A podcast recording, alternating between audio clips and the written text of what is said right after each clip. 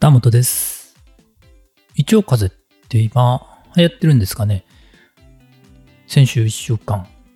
ちょっとね、体調を崩してました。急にね、寒くなってしまったので、なかなか体調管理が難しいですね。リッスンアドベントカレンダー2023が始まりました。もう4日ですね。毎日配信を楽しみにしてます。リッスンのトップページにも、リッスンアドベントカレンダーコーナーを設けていただけたようで、聞きに行きやすくなりましたね。あの、いちいちね、アドバン、アドベンターですか？あちらの方に移動しなくても、ね、えー、リッスンだけで聞くことができるようになりました。なかなかね、アドベンターご存知ない場合ね、どっから聞いたらいいのか、ちょっとわかりにくいというところもありましたので、よかったです。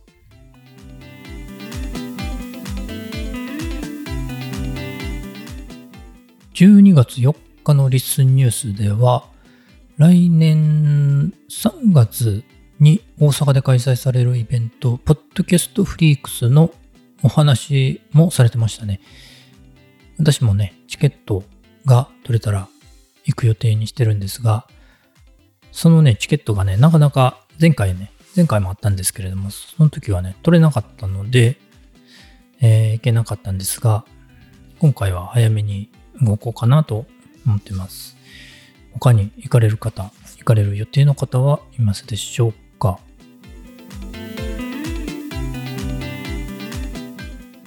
ちょっとね、体調を崩してたということで、えーちょっと出遅れたんですけれども、スプラトゥーンの新シリーズが始まって、新武器が明らかになってますね。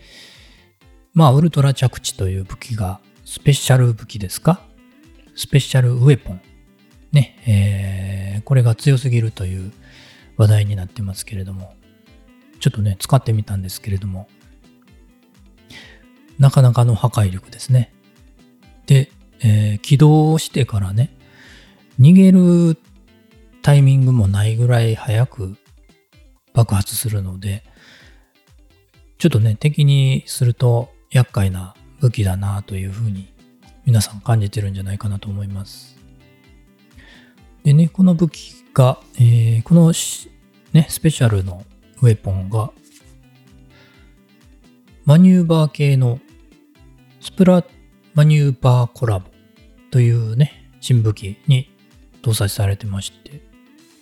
これがね、なかなかマニューバー系ってね、なかなか難しい、扱いが難しいので、今まで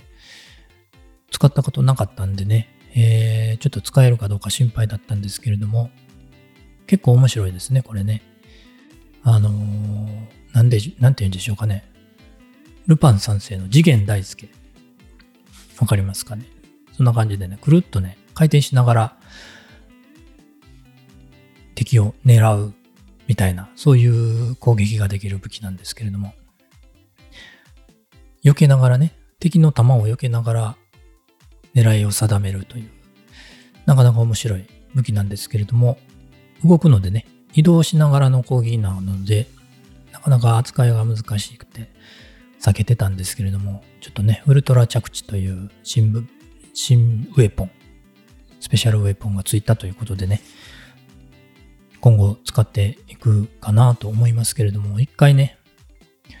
えー、ステージ入ってみたらですね、もうほとんどの人がこの武器使ってまして、8人、敵味方合わせて8人で対戦するんですけれども、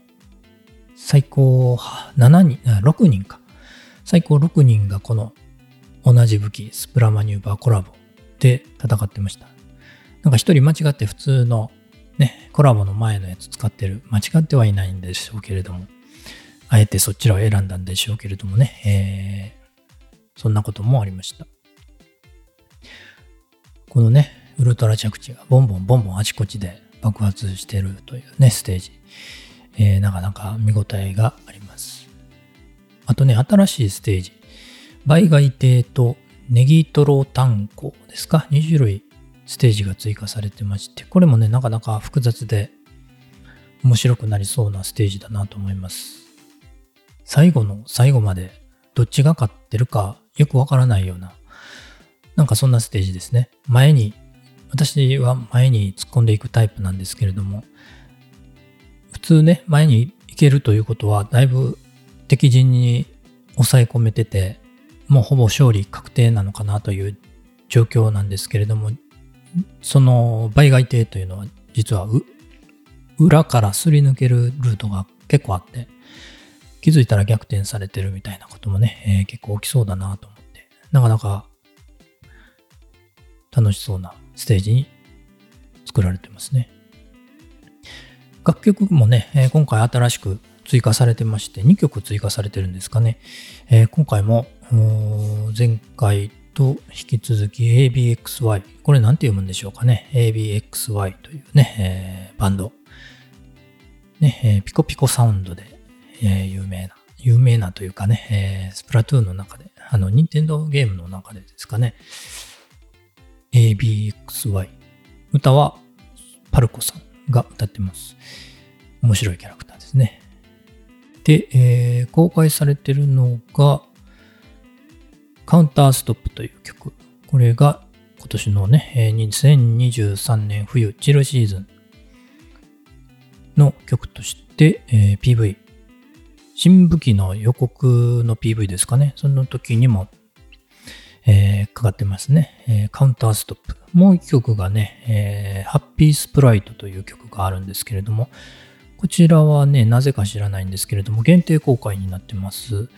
えー、限定公開なので、ね、えー、たどり着けないかもしれないんですけれども、ここに貼っていいのかどうかもちょっと URL 貼っていいのかどうかもちょっとわからなかったので貼ってませんけれども、あの、もし知りたいという方がいれば、こっそり教えますけれども、2曲目がハッピースプライト。今回2曲ですね、えー、ゲーム中、対戦中に曲が流れます。なかなかね、いい曲ですよ。ピコピコサウンド。まあ、まだね、えー、ちょっと体調回復していないんですけれども、まあ普通にね、えー、食べれるようにはなってきましたので、まあね、えー、これから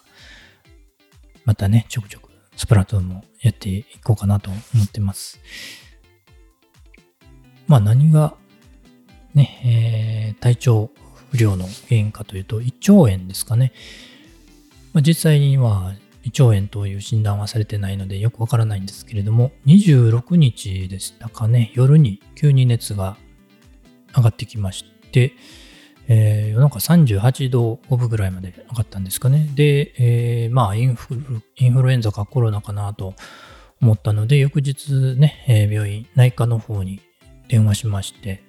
なんか最近直接行ったらダメなんですかね。発熱の場合ね。えー、発熱外来という病院がね、えー、いくつかあって、そこにね、電話して、調べてもらおうかなと思ったら、検査キットがないということを言われまして、そんなことあるんですね。発熱外来として受け付けてる病院なのに、検査キットがないという。ね、まあそれでね、えー、ちょっと遠くになるんですけれども、別の病院にまた電話して、えー、そっちはあるようになったんで、自転車でね、えー、行ってきまして。でね、着いたらね、あのー、まあ、表から入られないんですよ。で、着いたらインターフォン鳴らして、えー、裏から入ってくださいということだったんですけれども、なぜかそのインターフォンがなくて、えー、外されてるような跡があるんですけれども、忘れてたんですかね、外したのね。で、またもう一回電話して、えー、裏から中に入れてもらいました。でね、結果的にはインフルエンザでもコロナでもなかったんですよね。で、何かなという感じで、まあ普通の風邪かなと言われたんですけれども、最近検査って1回でできるんですね。インフルとコロナの検査ね。あの、鼻にね、突っ込むやつですね。あれ痛いのでね、え、2回はやりたくないと思ってたんですけれども、1回でできたので、とても助かりますね。で、え、38度以上の熱は3日間ぐらい続きましたかね。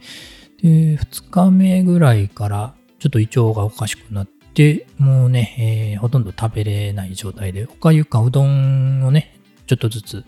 食べるという感じで安静にしてました。でね、えー、熱出てね、次の日にね、これはもうちょっと食べれなくなるぞと思ったんで、えー、子供にね、えー、白だしをね、買ってきてもらって、ちょっと買ってきて、って、えー、買ってきてもらって、えー、それでね、おかゆもうどんも作って食べてました。白、白だし便利ですよね。ちょっとあるだけで、一本、ボトルで売ってるんですね。今ね、ペットボトルでね。一本あるだけでね、いろんなものに使えますのでね、えー、便利だなと、えー、助けられました。あの、さっき言ったアドベントカレンダーなんですけれども、12月1日だったんですね、私の担当ね。でそれまでにちょっと復帰できるかどうかわからなかったので、その日の分のね、えー、日常ノートだけ先にね、えー、ちょっと起きて作業できる分だけ予約して寝てたんですけれども、まあ、昨日からね、えー、昨日の夜からですかね、おかゆとうどん以外のものもね、食べれるようにまで戻ってきたので、まあ、もう大丈夫かなと思います。で、昨日夜久しぶりにね、ちょっと買い物がてら外に出たんですけれども、寒なってますね、急にね。部屋こもってる間にね、季節がガラッと変わってしまったようで、なんか、えー、別世界に、別世界に来たような気分にもなりました。一応風、今やってるんですかね皆様もお気をつけください。肌元でした。それではまた。